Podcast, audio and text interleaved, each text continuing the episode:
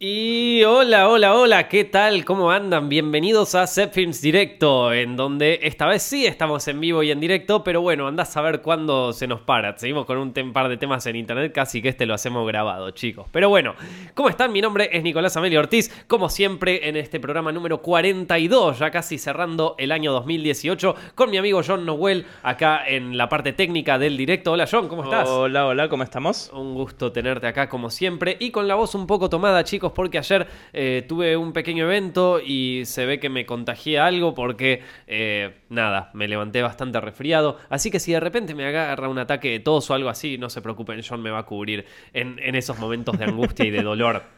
Les contaba eh, que, eh, bueno, muchas gracias a todos de nuevo por seguir este podcast, este, este programa en YouTube y también en, Internet, en, Spotify, en iTunes y en, eh, y en SoundCloud. a todos los que lo hacen ya, en serio, la mejor. Ya casi pasamos un año juntos, un año entrevistando gente de Internet, un año hablando sobre cine juntos, un año respondiendo preguntas. La verdad que casi, casi, casi que estamos cerrando una etapa muy linda que fue 2018 Set Films Directo. Todavía falta un mes, pero bueno, viste. Eh, ya después de Navidad, todo eso ya es como que casi se termina, viste. Ya está. O sea, una vez que pasás la primera quincena de diciembre, ya se terminó el año. Ya el resto no cuenta, el 25, todo eso, ya, ya, ya está. Yo ya dejé de laburar, mono. Yo ya me fui de vacaciones, me voy del país. Pero bueno.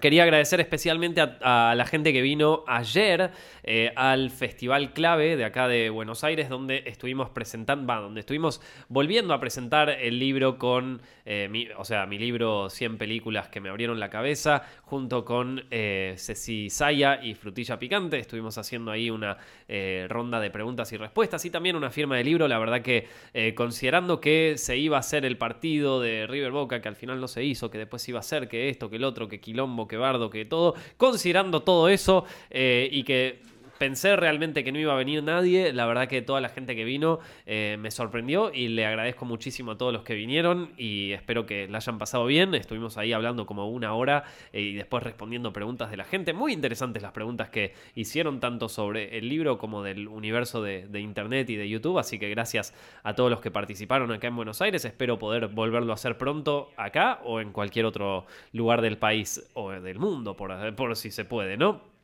Y sobre todo tengo muchas ganas de agradecerle a toda la gente que nos está apoyando en Patreon de, de. Ya eh, se anotaron muchos, así que muchas gracias. Como ya saben, eh, o como ya les comenté, nosotros estamos trabajando a partir de ahora en todos los videos de Zepfilms que vamos a empezar a subir el año que viene. Bueno, obviamente las reseñas de películas no, porque esas salen cuando sale la película, pero hay muchas series de videos que nosotros hacemos que las planificamos antes, ¿viste? Y que las ponemos en producción bastante antes de lo que realmente salen. Justamente una de las cosas que comentaba la otra vez es que algunos videos, por ejemplo los de la historia secreta, llevan mucho tiempo de investigación. Literal que acá en los estantes de esta oficina tenemos libros que son los que usamos para, para hacer el research y todo eso y que hace que los videos sean un poquito distintos a, bueno, al, común, ¿no? O sea, eh, le ponemos mucho trabajo y eso nos lleva mucho tiempo. Y el año que viene la verdad es que queremos hacer seis contenidos nuevos, o sea, seis formatos nuevos, así como la historia secreta, pero seis distintos, seis series nuevas, vamos a decirlo así, que nos van a demandar muchísimo tiempo y esfuerzo acá todo el equipo. Por lo tanto, eh, abrimos esta cuenta de Patreon, que es patreon.com barra y a todas las personas que eh, nos apoyan desde ahí, bueno, van a estar apoyando estas seis series nuevas que vamos a hacer. Así que muchas gracias a todos aquellos que lo hacen. Y además de que van a estar eh, apoyando esto, también van a poder ver un montón de cosas. Ya estuvimos subiendo videos secretos ahí al Patreon, estuvimos haciendo directo especial, algunos hasta tenemos llamadas en Skype personales. Eh, con otros también estamos publicando como, bueno, los videos antes de que se suban a YouTube. Ya dentro de poco voy a, voy a subir el piloto de una de estas seis series que vamos a hacer, que, que, es una que le tengo mucha fe para el año que viene, que es de, es, bueno, no, no, no quiero contarles demasiado porque si no es como ya eh, nada, tirar todo por la borda y quiero, quiero que lo vayan teniendo de a cuotas. Pero ya en Patreon ya, ya la mayoría ya se debe haber enterado cuáles son y ya de a poquito eh, se, se, va abriendo un poco más el panorama. Así que muchísimas gracias a todos los que ya se unieron y si tienen ganas de unirse, obviamente que están más que invitados y eh, bueno, se los voy a agradecer muchísimo. Ok. Hoy vamos a hablar bastante sobre algunas noticias, les voy a dar una review de una película que me gustó eh, y también voy a hablar un poco sobre las películas live action de Disney, porque como ven, en los últimos meses salieron tres trailers para tres películas nuevas de, eh, de Disney que vendrían a ser remakes de películas anteriores, así que prepárense porque hoy vamos con todo. Noticias, este, el día de hoy murió el director Bernardo Bertolucci, que es el director del último tango en París, eh, el director de Il Conformista y de un montón de películas más. a mí Bernardo Bertolucci, de los directores italianos, no sé si es el que más me gusta, o sea, no está en, no está en mi top de. O sea, no, no, está en mi top 3 de directores italianos, seguramente. Pero no, no, puedo decir que no me gustan sus películas. De hecho, me encantan. El, Conformista, no sé si vos la viste, John, pero para mí es una obra maestra. Es creo que la mejor película de él, por lo menos a mí es la que más me gusta. Es una obra de arte por donde se la mire. Aprovechemos ahora que es tendencia, que estas cosas no son tendencia nunca. Este, el, verdadero cine, el cine de, de arte y todo eso eh, la verdad que no le interesa a nadie, salvo cuando es tendencia en Twitter y entonces dice, ay, ¿cómo puede ser que sea tendencia y que yo no haya visto nada? Bueno, aprovecha, hermano, mirate El Conformista. Eh, el Conformista de, de, Bernardo Bertolucci, también es el director de Novecento que es una película con un gran elenco. Está Robert De Niro, que aparte una, una anécdota sobre, sobre ese rodaje. Eh, mientras estaba grabando Novecento, también se estaba eh, preproduciendo la película Taxi Driver. Entonces Robert De Niro, eh, para preparar, vieron que Robert De Niro es un actor de método. Entonces lo que hacía el, el actor para para meterse en el rol de Travis, el, personaje este de Taxi Driver, se, se, convirtió en taxista de Nueva York durante el tiempo de preproducción de la película. Pero como justo estaba en el rodaje de Novecento, era como se iba a filmar a Italia y después al fin de semana volvía a Nueva York, trabajaba como taxista y después volvía a Italia a filmar y era toda una movida así. Eh, eh, digo, para los, que, para los que preguntan dónde están los actores en serio, bueno, o por qué eh, Robert De Niro es tan grosso, bueno, ahí tenés, hermano. Ahí, eso es sacrificarse por una película. Pero bueno, también si, vos, si a mí me llegara el guion de una película como Taxi Driver, yo pongo todo, o sea, es una, es una fiesta. Bueno, como les dije, salieron eh, eh, algunos trailers de, algunas películas que vale la pena mencionar. Eh, salió el tráiler del Rey León, la nueva película que va a ser Disney el año que viene, protagonizada por todo un elenco nuevo, obviamente, pero que vendría a ser como una remake casi cuadro por cuadro, por lo que se ve en el tráiler, de la película original de de los años 90. Eh, esta, esta, versión está dirigida por John Favreau, que es el mismo director del de, Libro de la Selva, la del 2016, eh, cosa que me pone bastante contento. Y la verdad es que al ver el tráiler, yo no, puedo decir nada malo de la, de, la peli. O sea, no, no me pareció en lo absoluto mal. O sea, es como que la vi y dije, bueno, está bien, la voy a ver, qué sé yo, está buena. Sí, o sea, ¿qué, necesitas en un tráiler así?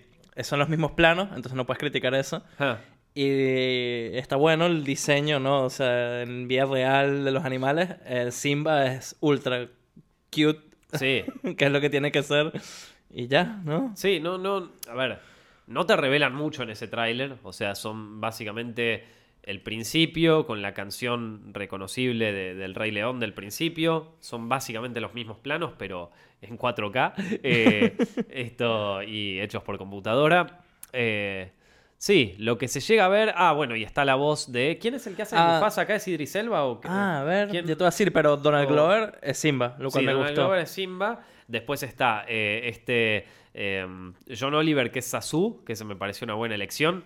Eh, después está, bueno, eh, este, ¿cómo se llama? Pumba va a ser Seth Rogen. Ah, eso está bueno. la verdad, perfecto. y Jones va a ser Nala. ¿Quién? Beyoncé. Ah, Beyoncé va a ser Nala. Y ya te digo quién va a ser. ¿Y quién va a ser Mufasa, loco? Mufasa, eh, ese es uno que me. Que, bueno, está la voz ahí, la voz en off, que, también es la, misma voz en off del mismo guion, o sea, es prácticamente lo mismo. Digamos que, a ver, no hay, no hay manera de pegarle, porque es todo lo mismo. ¿Quién era? Es James Earl Jones, que creo que es el, original. O ¿Es la misma voz? Ajá. mirá se la jugaron. Bueno, sí, es que la verdad es muy difícil reemplazar a James, James Earl Jones, ¿eh? O sea, muy difícil por no decir imposible. Así que, fiesta. Bueno, eh, sí, mucho más la verdad que no tengo para decir sobre ese tráiler, porque no revelaba mucho, pero lo que revela es casi lo mismo que la original. Así que, sí. En, ese sentido, no estoy preparado para ver la muerte de. Bueno, que spoilers, ya fue eh, la muerte. Ya, si no sabés lo que pasó, o sea. De Mufasa Así en live action, no. Spoiler, yo soy tu padre, Luke, o sea. claro. Eh, sí, no, yo, estoy, yo estoy entusiasmado, o sea, estoy entusiasmado por la peli que salga. Me, copa mucho que sea de John Favreau porque la verdad es que El libro de la selva para mí es una de las mejores películas que sacó Disney en los últimos años. Eh, me gustó mucho. Eh, pero bueno, fuera de eso, nada así, o sea, listo, ¿no? O sea, no, no, hubo mucho más. Después salió el tráiler de Dumbo. Y el tráiler de Dumbo me gustó menos. Hay una parte donde lo visten de payaso, está vestido de payaso. Yo, eso bordeaba lo creepy ya directamente. Sí. Lo creepy y lo triste. Exacto. O sea, yo veía eso y dije, uy, en esta película te vas a poner triste. Claro, es que se supone que es triste igual. No, es triste en la película. Va a ser triste, pero es como dark. En la película de Dumbo, la original, yo me acuerdo que la escena de la madre era muy triste. Al punto de triste que, que, yo de chiquito, con 4 o 5 años, ya me ponía a llorar. Así que debe ser triste. ¿Cómo eran los cuervos, no? Porque ahora esos cuervos, todo mal. no... sin el. Claro, los van a hacer igual, pero sin, sin el problema estereotipo, de estereotipo y sin. No, aparecieron los cuervos ahí en, en el tráiler. No, no. Ese, esa es una de las preguntas. ¿Cómo van a, a, apagar ese fuego, no? Porque. Eh, ¿cómo, van a, a, lograr que no, se, que no se enfade la gente de internet, ¿no? Eso, vamos a ver qué, es lo que hacen. A mí, a, mí los personajes de los cuervos, si bien son súper estereotípicos, a mí me parecían divertidos, ¿qué te puedo decir? Eh, y, igual la, escena clave, la que te hace, la que te define o te arruina la película es la de los elefantes rosas, o sea, si esa, si la del sueño. Y la verdad que eh, te tisean un pedacito pero lo que vi, el pedacito ese no me terminó de convencer, man. O sea, digo como, bueno, ok, eh, vas a necesitar algo mejor que esto, ¿eh? Igual para May Burton se la va a mandar a 100% psicodelia, miedo. Claro, igual que como hizo en Alicia. Igual, así, con esa, con esa incredibilidad. Eh, la película de Charlie y la fábrica de chocolates es de Burton. Sí, sí, sí, sí. Bueno, esa tiene también su, viste, como que en la original estaba lo del el boat, que es el túnel, que era medio psicodelia loco, y, y, en esa lo, lo hizo bien. Como que hizo algo igual pero distinto, Sí, igual. si vos la comparás, o sea, yo hace poco, hace relativamente poco, volví a ver las dos películas por un video que vi en YouTube y la verdad que la primera le pasa el trapo, o sea, lejos. La, la, otra es como ya muy... Tiene escenas muy extrañas y muy... o sea, hay muchas que se quedaron en el tiempo y hay muchas que son simplemente raras, que, pero raras mal, ¿viste? O sea, no raras bien. Eh, pero bueno, qué sé yo, la verdad es que últimamente eh, Tim Burton no me dejó muy eh, contento con sus últimas películas, o sea... ¿Cuál, está, está? Salvo Frankenweenie, que me gustó. Sí, pero esa ya es viejísima. Sí, por eso. O sea, ya después no tiene nada así que, que yo diga, che, qué bueno. Bueno, salió otro, otro tráiler de Toy Story 4, mm. eh, que es el de los dos muñequitos ahí hablando de, de Toy Story 4 tenía buena pinta. O sea, era divertido, era gracioso. Eh, y, fue a mí me parece que ese tráiler fue como más para apuntar a la audiencia de nuestra edad. Sí. Porque es obvio que la mayoría de la gente que va a ver esa película ya son todos viejos con barba y pelados, eh, o sea, nosotros básicamente. Eh, y que, y, que necesita, o sea, Disney de alguna manera tiene que ya ir diciéndoles, bueno, esta peli también es para ustedes, ¿no? casi que Disney ya en vez de intentar agarrar a la audiencia chica, dice, no, no, no, vamos a agarrar a los adultos y que lleven a sus hijos, a mantener la misma audiencia que venimos agarrando todos estos años. Es que me parece que va por ese lado, ¿eh? no, no. Eh, bueno, y después salió eh, uno de mis trailers preferidos de esta última semana, que es el nuevo de Spider-Man Into the Spider-Verse. Esta película, o sea, con el primer tráiler me atrajo por el tema de la animación, pero ahora con este último tráiler, el que sacaron, me, gustó. ya, ya es como que digo, esta peli me va a gustar. O sea, tiene que ser muy chota la historia porque la verdad es que la animación está increíble. Eh, y, tiene buena, muy buena. Es una buena propuesta para mí. Una buena propuesta, te digo. Ojalá que Sony se, se, vaya con esta película al mazo, como que ya está. Deje acá y diga, bueno, muchachos, este es nuestro legado. Esto, olvídense de todo lo anterior que hicimos. Olvídense de Venom. Olvídense de las pelis de, de este de, de, Andrew, Garfield, Viste, eso nunca pasó. En las de Sam Raimi, recuérdenlas con amor. Eh, pero nosotros nos vamos con esta obra maestra, ¿viste? Y que tienen Into the Spiders y que esté buenísima. Ojalá, ¿eh? Ojalá que esté bárbara. Yo, le, pongo fichas, ¿eh? Le pongo fichas. Igual yo creo que con esa película pueden expandir el universo y, tener... basta, ya está, viste, ya basta, listo. no te dijo. Eh, la otra vez te quejaste de... La otra vez te quejaste de, los crímenes de Grindelwald en el toma 2 que hicimos por ese tipo de cosas. Y ahora los estás... bueno, igual para mí eso es lo que van a hacer. O sea, para mí van a justificar Venom y todo eso con, con esta película. Como que, que son distintos universos Ahí donde está Spider-Pig y No, por favor, basta, ya está, ciérrenlo ahí, te lo ruego, o sea, te lo, imploro, man. Te estoy, miren, yo no soy muy buena onda con las películas de superhéroes. Esta te estoy diciendo que va a estar buena y, ya me venís con esto, por favor, no, no, no gracias. Bueno, pero así, no, te coparía ver un... que en esa película aparezca... aparezca un Tobey Maguire de pronto ahí todo emo. Sí, pero no sé. a ver, me interesa por el tema de que, de que la peli es, eh, es algo nuevo en cuanto a, en cuanto a animación y eso. O sea, listo. Eh, si aparece todo, todo lo que vos le puedas agregar, bueno, está bien, te lo acepto. Pero si la peli se convierte en un, en un, en un cambalache de todo eso, no, no me interesa. aprendí mi lección con, con Grindelwald, de verdad. No, es algo que la gente debería disfrutar. No es algo a lo que se debería apuntar. Sí, sí. Después salió el tráiler de Lego Movie 2. Eh, de, que, es la segunda, que la verdad el tráiler no me gustó mucho, si te voy a ser sincero. O sea, eh, esto me, gustó... Es que la verdad que con la primera a mí me parecía suficiente, como que ya está, no sé hacia dónde... Y aparte se hicieron más películas de Lego, la de Batman que estuvo buena, la de Lego Ninja que no la vi. O sea, la, eh, primera cerraba con eso de, los juguetes de la, hermanita, ¿no? Y eso estaba buenísimo. Y ya está. Listo.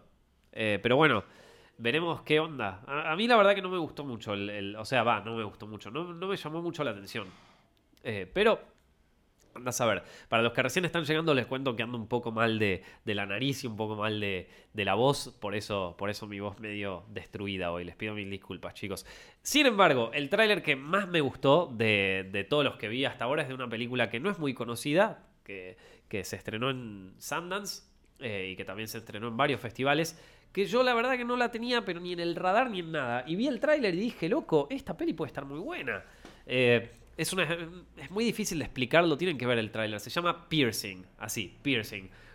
Es una especie de película de terror barra misterio de un tipo que se va a trabajar y que como que su trabajo no estoy muy seguro si es como ver crímenes o cosas así y, eh, o involucrarse en crímenes y aparece una, una chica que es que que parece que va a ser como su víctima, pero su víctima después lo termina agarrando a él y juntos tienen que resolver. No, entendí nada, me encantó. O sea, eh, el, el tráiler visualmente me pareció súper interesante, me pareció súper raro. Eh, es una película de un director que se llama Nicolás Pesche, Pesque o una cosa así. No tengo ni idea quién es. Dirigió una, una, película que se llama Los ojos de mi madre, una cosa así, que tampoco la vi, pero que ahora me, me interesó y la quiero ver. Así que véanla, Piercing, Trailer que salió hace unos días eh, de 2018, la película. Puede ser interesante, la quiero ver, la, vamos a conseguir, chicos. Eh, y esos fueron los trailers de la semana. Tiene un look viejo la película, esta Piercing. Está bueno, me gusta el look. Sí, sí, sí, no, te digo, tiene buena onda, Piercing. Mm. Eh, ¿vos, ¿Vos la habías visto? Estoy viendo el trailer. Está Mia, ¿cómo es que se llama? Mia Wasakowski. Mia Wasikowska. Ahí está, Wasikowska, ahí va. Eh, y, el otro es Abbott. Eh, Christopher Abbott. Christopher Abbott, ahí está. Eh, no, no, te digo que tiene la repinta. Yo, yo, esa, no bien vi el tráiler, dije este va a ser mi preferido de la semana, mi tráiler favorito. Ojalá que la peli esté igual de buena que el tráiler. No tiene muy buenas críticas en, en IMDb, pero yo creo que eso tiene que ver porque la peli es medio homenaje al cine de, los años 60 por ahí. Y bueno, puede estar muy buena. Los pósters ahí, todo, todo, todo tiene esta onda medio de homenaje a, cine setentoso por ahí. Así que puede estar muy buena. Le vi medio un aire a, Under the Silver Lake, al tráiler, así que espero que, espero que, esté igual de bueno. Eh, bueno, y después otra, otra noticia de hoy es que eh, Guillermo del Toro reveló en un tweet eh, varias películas que él escribió, que él estuvo como, como que él guionó, las que hizo el guion, pero que nunca entraron en producción. Y me pareció súper interesante este tweet, porque eh, dice, eh, acá tengo el, el, tweet de, Del Toro, ¿no? Que dice, son guiones que, que, desarrollé o que terminé de escribir o que terminé de coescribir, pero que nunca se terminaron de producir. Uno se llama The Witches, Las Brujas, que andas a ver de qué es. Mm. Otro es Justice, Justice League Dark, o sea, Liga de la Justicia Dark. Eh. Eh, ¿Vos sabés algo de ese, de ese guion? Sí, este... Mm, cuando, cuando Warner estaba todo vuelto loco viendo qué hacer con, con la Liga de la Justicia, ¿no? Con, con, su Batman, con Ben Affleck, eh, y pensaban que elegirle bien, dijeron, bueno, también vamos a sacar otra serie de películas que sea sobre John Constantine, ¿te acuerdas de Constantine? Sí. Y el, el Swamp Thing, que es buenísimo ese personaje. Entonces iban a hacer una serie de películas que fuese Justice League Dark y iban a empezar al revés. Así que mostrar primero todo y después hacer las otras películas. Va a ser dirigida por Guillermo del Toro, que está perfecto por el estilo. Sí. Pero bueno, abandonaron todo. A medida que le fue yendo mal al universo, abandonaron todo. o sea, nunca ah, vamos a ver esa película. nunca la vamos a ver. Después, Beauty and the Beast. O sea, un, un, guion sin producir de Guillermo del Toro de La Bella y la Bestia. Quizás fue para, para esta versión de Disney o quizás fuera para otra cosa, pero interesante. En las montañas de la locura, ese me hubiese encantado. Ojalá que algún día lo pueda producir. En las montañas de la locura es un, es un libro de Lovecraft que mm, para, mí es uno de los, de, los mejores que tiene. a ver, ahí Fran, Fran, un experto acá de, la literatura de Lovecraft, va, va a dejar su, su opinión. No, no, eh, quería, quería charlar cuando, cuando hablaras del proyecto de, del Toro. Sí. Porque cuando hice el guion del, del video de los primeros años del Toro, leí muchísimo sobre el proyecto de la montaña de la locura. Hmm. Y al final todo eso no entró en el, en el video. Ah, claro. Así que ¿Y qué nos es, puedes contar interesante. De, de, ese, de ese guion? Eh, que era muy interesante por lo que llegué a ver. Eh, prácticamente se llegó a completar la preproducción, sobre todo el diseño de las criaturas Em, y, que no se, no se logró hacer porque el, presupuesto para hacer digamos, los efectos digitales de las criaturas era tan alto que eh, no se podía negociar el, digamos, el, público que, el toro quería. El toro quería que fuera para mayores de 18 y que fuera una adaptación fiel del libro, pero a, a, la productora le parecía que el, digamos, eh, las películas de terror y, además, y aparte con finales tristes o finales dramáticos eh, generalmente recaudan peor que digamos las heroicas o finales eh, buenos y que por lo tanto no se justificaba la, inversión que iba a costar hacer esos efectos con la recaudación que, digamos que, claro, que, tenían prevista. Podían proyectar. Exactamente. Pero por lo que contaba del diseño de los de los de las criaturas que ahora no me acuerdo el nombre creo que son los... Eh, son esos bichos de que están metidos en las cavernas de hielo. Exactamente, que, decía una frase que era Tekeli Lee, pero no me acuerdo el nombre de, los... Eh, exactamente de esas criaturas. Eh, estaba pensado como para que no fuera, no se supiera si van o bien, porque son como seres extraterrestres, digamos, que no están hechos como para... Sí, sí, sí, yo lo leí el libro, pero bueno, dale, expliquémosle a la gente. Sí, bueno, En la montaña de la locura es una, es una novela corta de, eh, de Lovecraft que trata sobre una expedición científica al Ártico a principios del siglo XX que eh, encuentra una zona en la que, según los mapas, solamente había montañas, mm. encuentra como eh, ruinas de una civilización desconocida. Mm.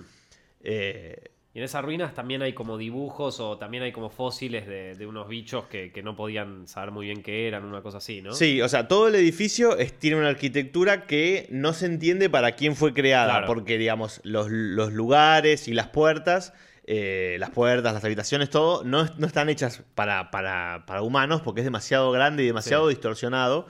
Y además está hecha de una, de una forma que se llama em, geometría no euclidiana. O sea, son formas geométricas que son completamente distintas a las que nosotros estamos acostumbrados, que hacen cosas que para, para lo que nosotros, digamos, vemos normalmente serían rarísimas. Como que, no sé, eh, me acuerdo que había una cosa que era como un ángulo recto que se movía como si fuera curvo. O sea, cosas como hiper extrañas. Sí. Y en, ese, y en esas ruinas encuentran unos, como unos cadáveres de alienígenas que mm, deciden, congelados en el hielo, que deciden llevárselos al campamento. Mm y mm, a la, digamos, se van a dormir y a la mañana está como el, agujero de hielo vacío y murieron como dos perros que desaparecieron de la expedición. Eh, y bueno, digamos, no voy a contar el final, no, sí. pero estas criaturas, digamos, que son extraterrestres, Em, del toro ya. Del, toro, o sea, había pensado como que, que fueran iguales del derecho y del revés. Porque, o sea, vos pensás que los ojos, la boca, las piernas, todo ese tipo de cosas ya denotan como eh, para qué, digamos, eh, para qué clima o para qué mundo está, está pensada esa especie. Entonces, como que para mostrar que estas especies eran completamente distintas a nosotros, tenían un diseño que cambiaba con la luz que le daban. O sea, una cosa genial, pero que, digamos, imagínate lo que debía hacer eso en efectos digitales. sí, tal cual.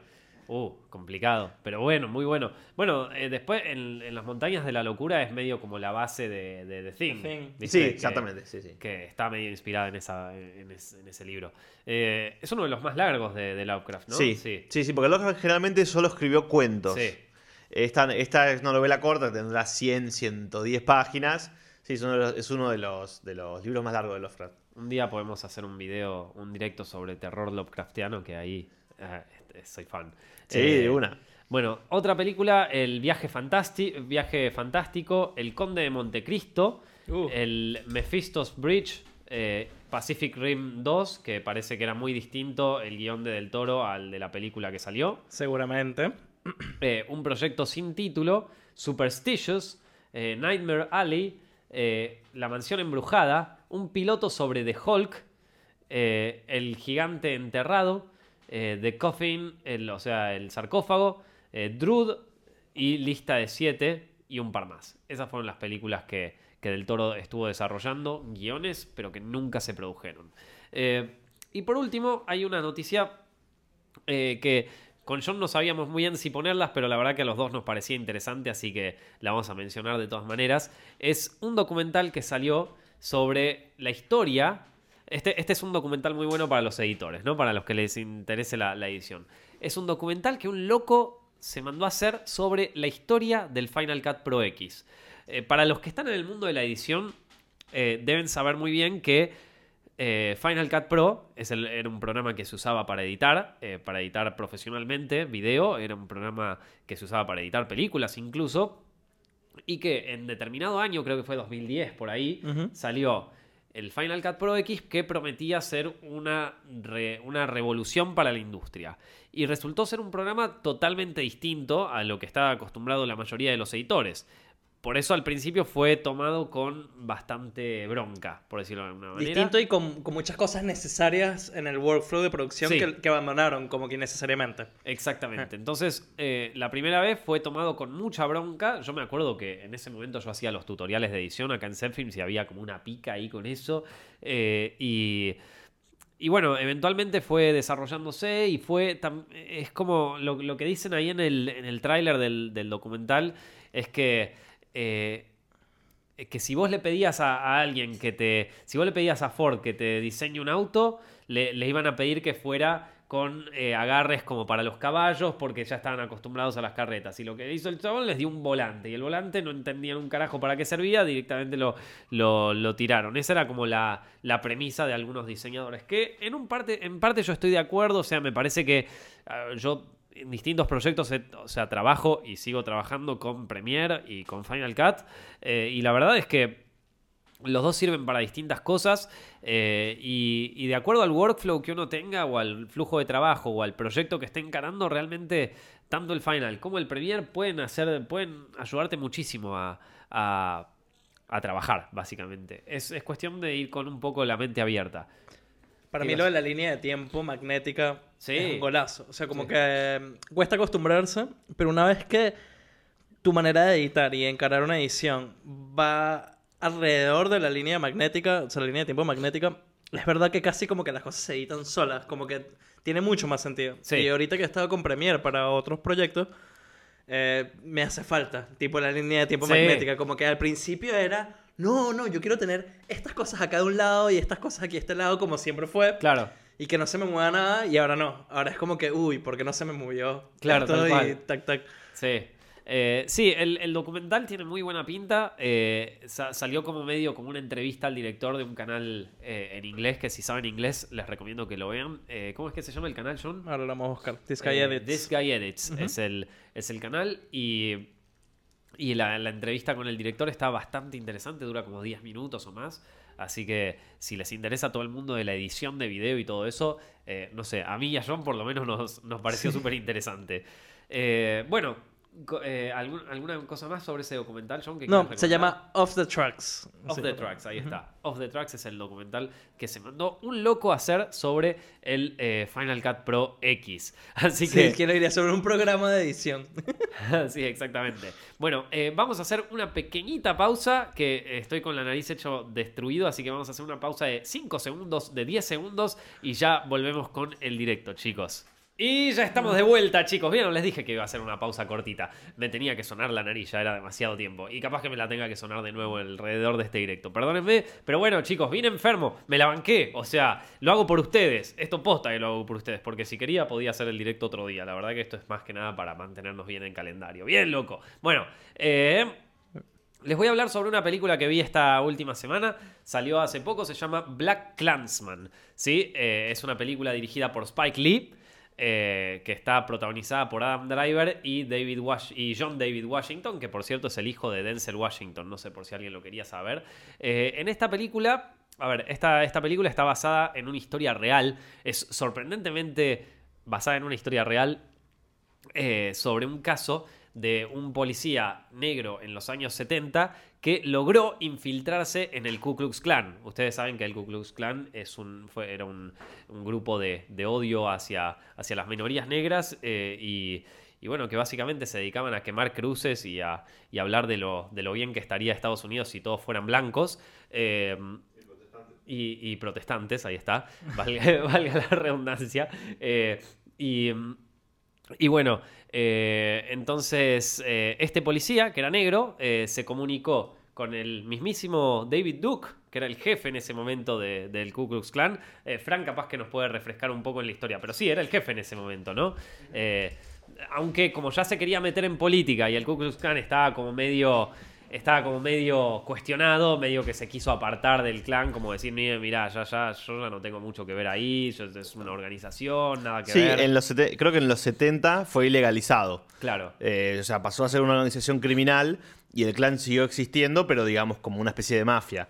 Y, este hombre como que intentó hacer una transición eh, hacer un partido político legal y que no, no funcionó porque, porque digamos, porque la ley, digamos, está involucrado en actividades criminales y la ley lo descubrió. Y terminó siendo en cana. Exactamente. Eh, pero bueno, eh, la cuestión es que eh, este tipo se logró infiltrar, logró comunicarse telefónicamente con David Duke, este policía, eh, sin que el tipo supiera que era negro. Y entonces, para cuando se tenían que juntar con, los miembros del clan, él mandaba a otro infiltrado de la policía que era blanco. Entonces, él se encargaba de la comunicación telefónica y el otro se encargaba de ir a las reuniones. La película eh, está, bueno, como les dije, el que interpreta. Esto pasó en verdad, chicos. O sea, no, no. Es, como dice, la película arranca que dice tipo, This is some for real shit. This is based in some for real. Esto está basado en, en, en una mierda que pasó posta. Una cosa así te dice. Eh, y, no, es realmente increíble, o sea, que, esto esté basado en una historia real. Obviamente cambian varias cosas, no, no, no es que todo pasó tal cual como lo dice en la película, como suele pasar con las adaptaciones de, eventos reales. Eh, pero bueno, eh, John David Washington interpreta a Ron Stallworth y Adam Driver interpreta a este otro policía que se llama Flip, que es el que, el que se va a meter en las reuniones del clan. A ver, la, película. Voy, voy a.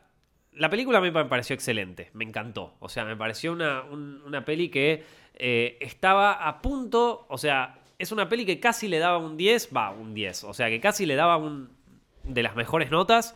Eh, pero que por un detalle me la bajó terriblemente. Que para contarles ese detalle les voy a tener que hacer spoilers, así que lo lamento chicos, pero voy a tener que spoilearles la, película. Los que ya la vieron eh, lo, sabrán y los que no la vieron, bueno, eh, eh, voy a hablar un poco sobre el final de la película, pero cuando llegue ese momento les voy a avisar, no se preocupen. En general, la película está armada toda en un tono medio de comedia negra, ¿sí? Eh, cosa que a mí me pareció fantástico cómo lo van llevando, porque la verdad que es un tema bastante turbio, ¿no? Eh, pero de todas maneras se, va llevando de una manera que te terminas viendo que te estás riendo de cosas que decís, che, ¿por qué me estoy riendo de esto? Pero, pero están bien hechos, o sea, muy bien hecho, eh, muy bien tratada la ironía, muy bien tratados los paralelismos con, la, con el Estados Unidos actual.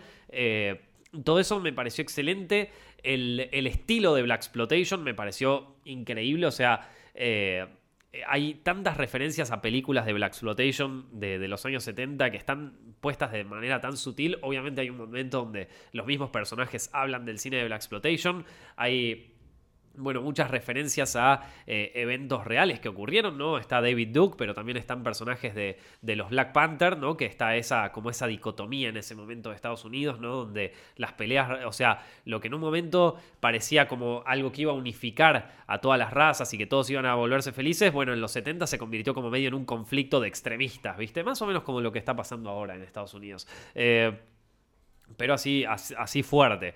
Eh, entonces en esta película está muy bien marcado ese tono eh, y todo envuelto en una, en una onda bien de policial black exploitation como Superfly, Shaft, eh, viste esas películas que nos gustan a todos y que Foxy Brown, viste, o sea, esas pelis que realmente valen la pena ver y que después Tarantino homenajea en, en, esta, en Jackie Brown y que después, bueno, Spike Lee acá lo hace increíble en Black Clansman. El soundtrack de esta película es una fiesta, les, por favor les recomiendo a todos que escuchen el soundtrack de Black Clansman, está en, Spotify lo pueden encontrar, eh, está completo, así que ahí, eh, mientras están escuchando Set directo en, Spotify, que también está, pueden también escuchar el soundtrack de, de, Black Clansman, pónganselo ahí en una playlist para escucharlo después, eh, porque súper recomendable, a mí me encantó, de nuevo también para darle más todavía esta vibra de Black Exploitation, la filmación es increíble, la textura de las imágenes es lindísima, me encanta, y bueno, Spike Lee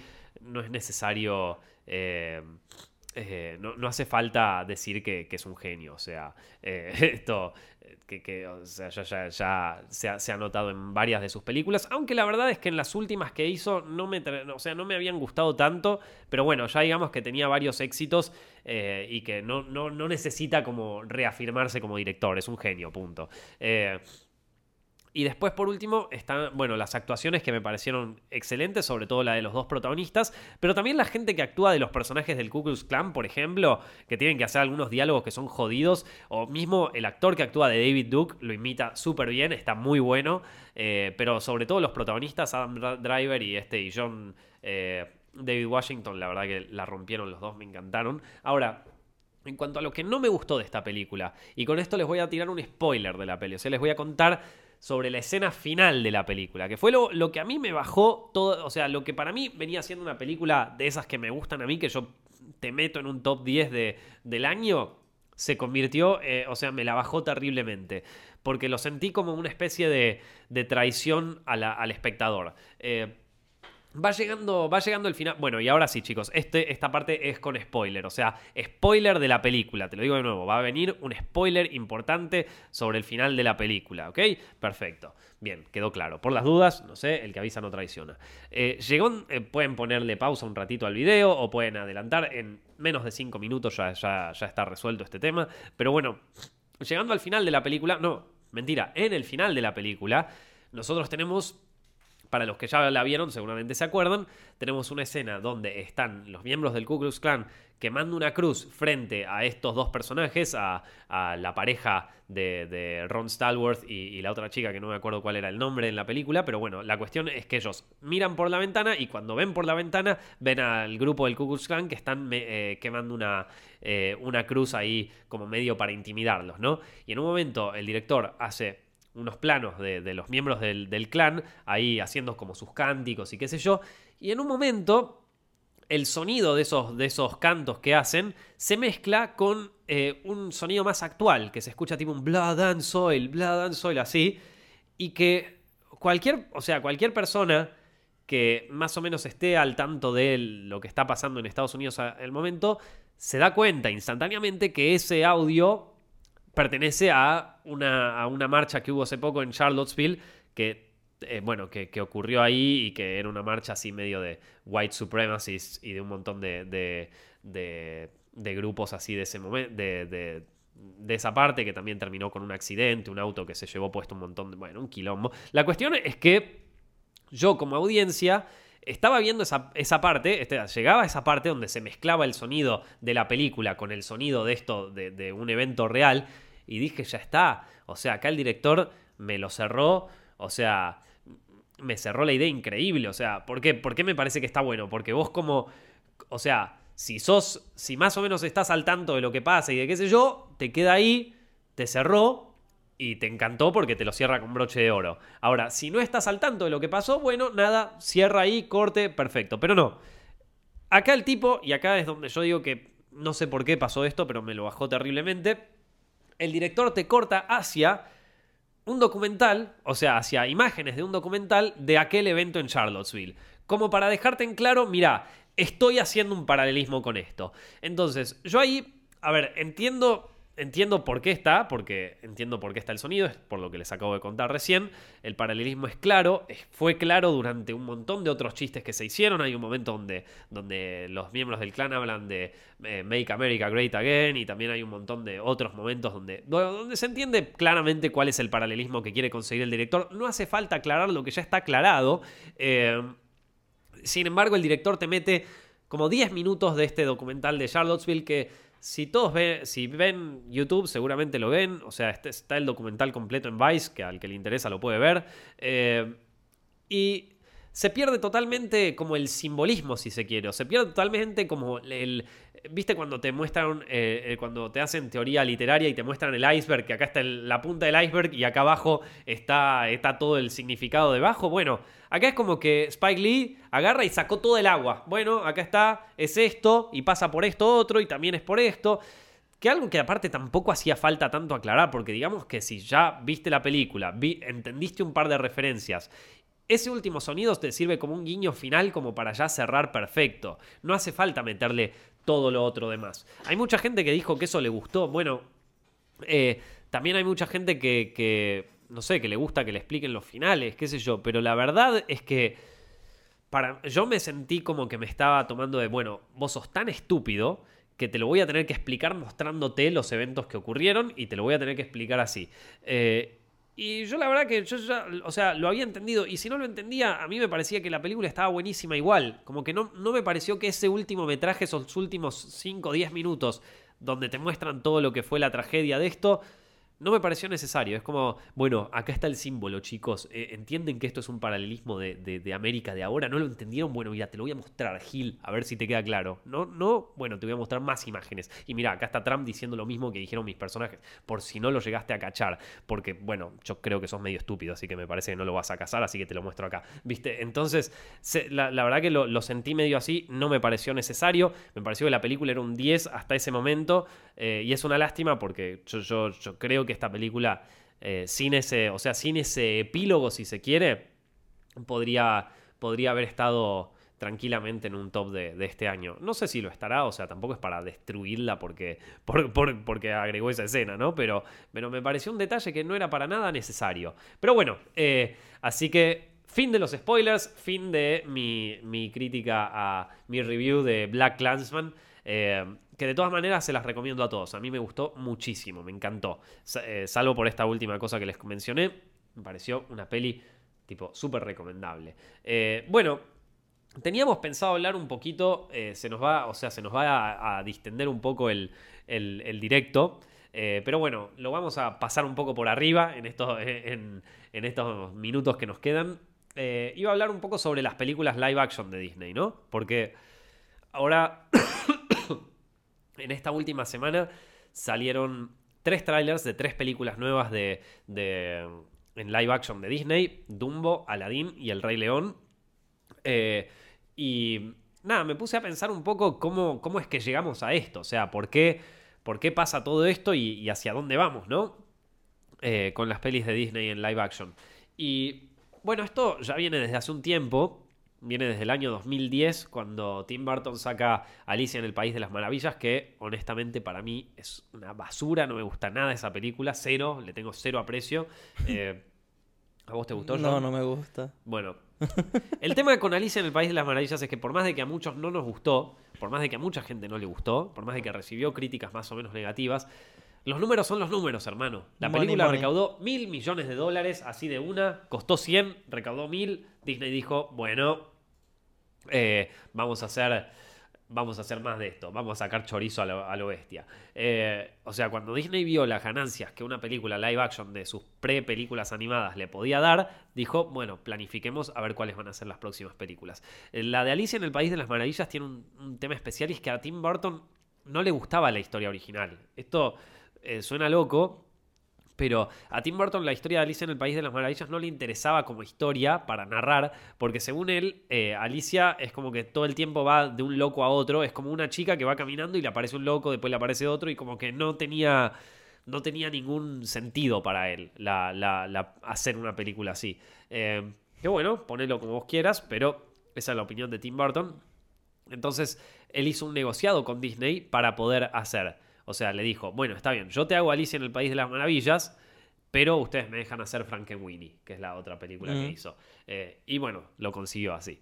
A raíz de, de este éxito que tuvo en 2010, en 2014 hacen Maléfica, que Maléfica también fue una cagada.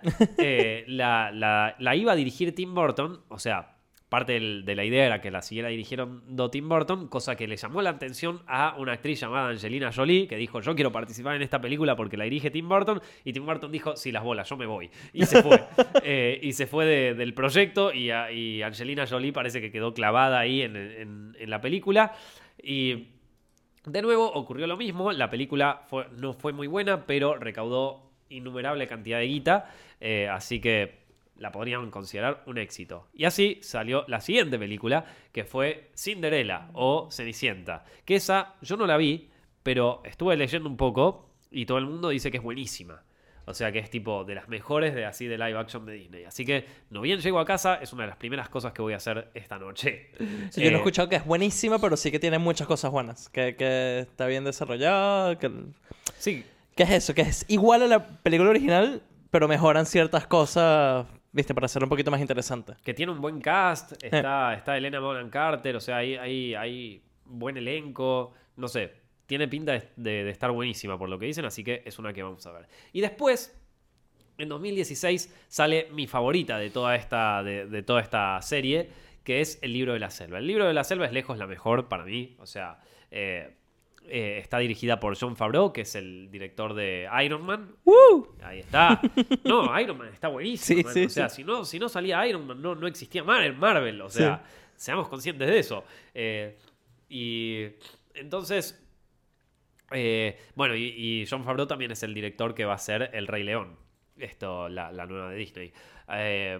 La, estética visual de esta película es impactante, es increíble lo que se logró hacer con, los efectos visuales, o sea, es increíble que en la misma época donde se hacían películas con tan malos efectos especiales o tan comerciales, por decirlo de alguna manera, tan genéricos, eh, John Favreau haya sacado una cosa que es realmente impresionante hasta el día de hoy, que la seguís viendo y que te llama mucho la atención. Eh, y el director mismo dice que muchas de de los visuales de la jungla y de todo eso está inspirado en la película de Apocalypse Now, que eso también me pareció cool. O sea, no lo sabía y me pareció interesante. Eh, el cast, obviamente, de esta película, el elenco es increíble. Estamos hablando de eh, Idris Elba que hace de Shere Khan, está Bill Murray que hace de Baloo, está Scarlett Johansson que hace de K, la serpiente, esa me la acuerdo muy bien de cuando la fui a ver al cine, está Ben, Kingsley que hace de Magira, de Bagheera, perdón, y eh, Christopher Walken, que hace de Louis en. Creo que para mí es la mejor escena de la película. Y eh, todo el escape ahí del, palacio del rey Louis, que, es buenísimo ahí, como todos los bonitos. Eh, es como que lo, cagan, viste, ahí al, rey. Y, después. bueno, sí, la canción es, la, mejor de todas. Hay una versión en el soundtrack del libro de la selva que es el tema completo. Yo Creo que el tema completo no está en la película, pero está en el soundtrack, así que les recomiendo que la, busquen. Es el mejor tema. O sea, para mí es mejor el tema de, Quiero ser como tú que el de, el de Balú, ¿cómo es que se llama? Eh, de Bare Necessities. La, Bare Necessities. La mamá naturaleza te lo da, no sé cómo es la versión en castellano. ya eh, te voy a buscar. ¿Cómo era? Bueno, sí, ese. Lo más vital. Lo más vital. Ah, bueno, está bien. Eh, bueno, y después de, en 2017, o sea, termina, termina mi película favorita de todas estas, que es eh, El libro de la selva, y en 2017 sale La Bella y la Bestia, que la verdad se veía muy prometedora, pero para mí fue un total, una total decepción. Si bien tiene algunas cosas interesantes, Eh, Además, mina no canta. No sé, es raro. No sé, Emma Watson me decepcionó. Todo, todo en esa película me decepcionó. La verdad que terminé bastante mal de, Salí bastante triste de esa película. Este año salió Christopher Robin y El Cascanueces, que alguno de ustedes las vio. No. Igual para mí Christopher Robin entra en, en, otro espacio porque, viste, no es un remake, sino una especie de secuela extraña, bizarra. Ni siquiera secuela, pues, como que es algo original, raro. Ponele, claro.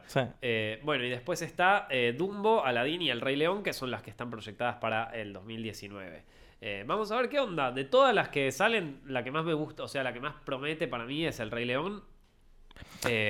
y después Aladdin fue la que menos me interesó cuando vi el tráiler, pero bueno. Ah, ya está el tráiler de Aladdin. ah, porque te iba a decir, porque parece una repeli de acción Aladdin. Hay un mini teaser ahí que lo puedes ver, pero después, no sé.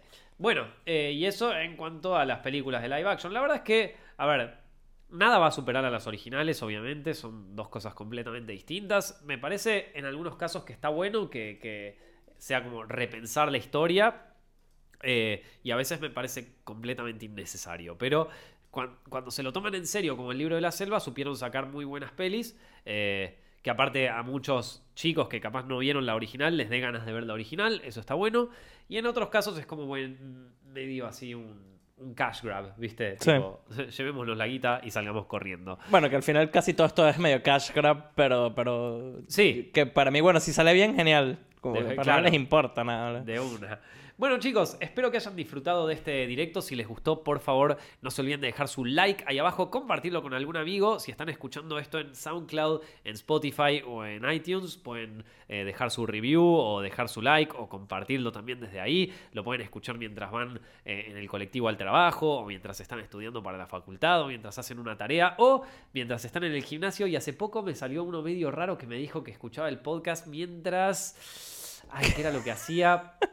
No, no, no, no piensen mal, loco, no piensen mal. No, no, pero era bastante creativo. Eh, mientras. Bueno, nada, dejémoslo ahí. mientras cocina, se lo dijiste. Cocina, Está buenísimo. lo leí, mientras cocina. Eh, sí, sí, sí, esos comentarios está bueno. Eh, es que para eso estamos, chicos, para, para tenerlos un rato distraídos mientras están haciendo las cosas cotidianas. Así que me alegra mucho que les sirva para eso. Eh, y bueno, gracias en serio a todos los que apoyan Zepfilms Directo, gracias a todos los que nos apoyan en patreon.com barra Zepfilms, los proyectos que estamos haciendo.